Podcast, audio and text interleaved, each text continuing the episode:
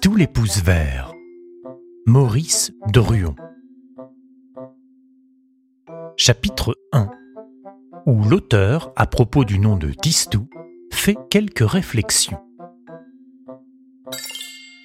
Tistou est un nom bizarre que l'on ne trouve dans aucun calendrier, ni en France, ni en d'autres pays. Il n'y a pas de Saint Tistou. Or, il existait un petit garçon que tout le monde appelait Tistou. Cela mérite quelques explications.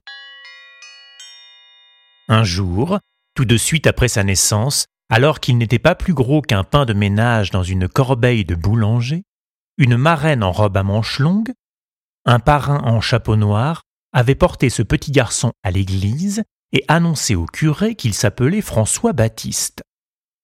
Ce jour-là, comme la plupart des nourrissons dans sa situation, ce petit garçon avait protesté, crié, était devenu tout rouge.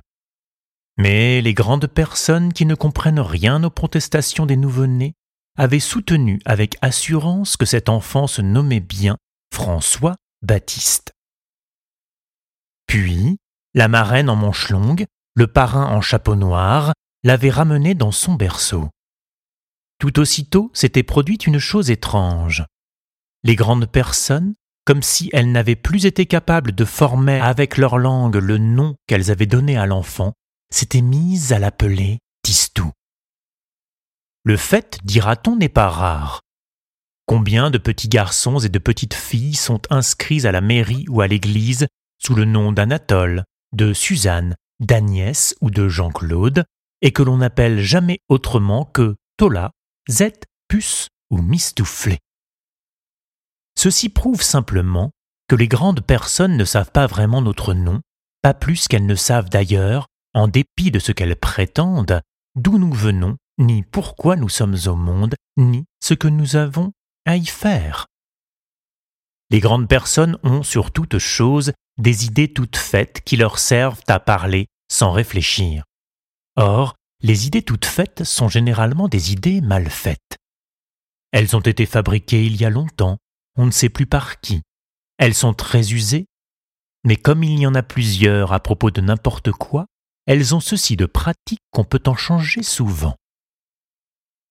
Si nous ne sommes nés que pour devenir un jour une grande personne pareille aux autres, les idées toutes faites se logent très facilement dans notre tête à mesure qu'elle grossit. Mais si nous sommes venus sur la Terre pour accomplir un travail particulier, qui réclame de bien regarder le monde autour de soi, les choses ne vont pas si facilement. Les idées toutes faites refusent de rester sous notre crâne. Elles nous sortent de l'oreille gauche juste après qu'elles sont entrées par notre oreille droite. Elles tombent par terre et elles se cassent. Nous causons ainsi de graves surprises, d'abord à nos parents et ensuite à toutes les grandes personnes qui tenaient si fort à leurs fameuses idées. Et c'est justement ce qui se produisit avec ce petit garçon qu'on avait appelé Tistou sans lui demander son avis.